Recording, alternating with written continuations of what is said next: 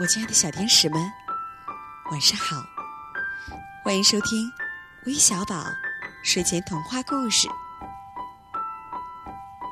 我是为你们带来精彩故事的橘子姐姐。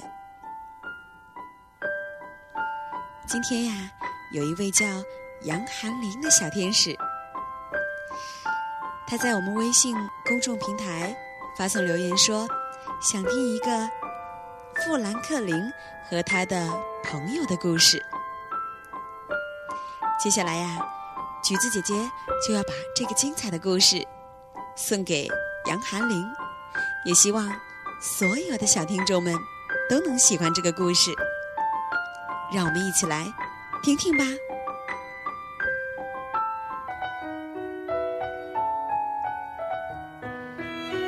还记得上次？橘子姐姐跟大家讲的洋娃娃和小熊跳舞当中的害羞的小熊吗？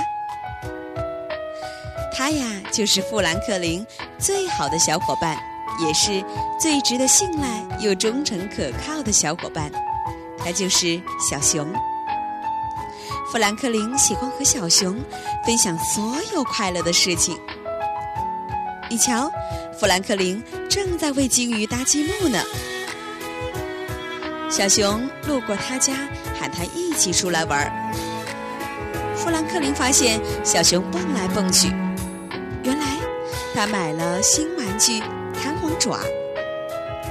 小熊邀请富兰克林一起玩，可是因为不合脚的原因，他总是摔跤。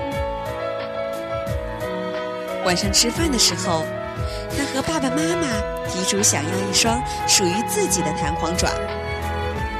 爸爸妈妈答应他，可以通过做家务来换取。终于，富兰克林收集齐了四张家务卡。妈妈给他买了一双属于富兰克林的弹簧爪。他高高兴兴地来到公园。原来，小朋友们都在玩弹簧爪。他穿上弹簧爪，刚蹦了一下，就摔了个四脚朝天。大家都在笑他，他也很伤心地说：“我是世界上最笨的小乌龟了。”这时，小熊走过来，扶起了富兰克林，还鼓励他说：“自己刚开始的时候也是总摔跤，多练习就好了。”他愿意帮助富兰克林。于是啊，在小熊的帮助下。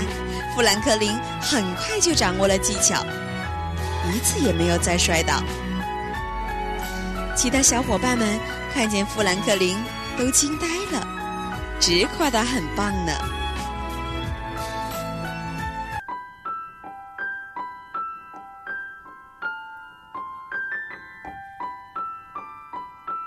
大朋友、小朋友们，这个小故事啊，可蕴含了一个大道理哟。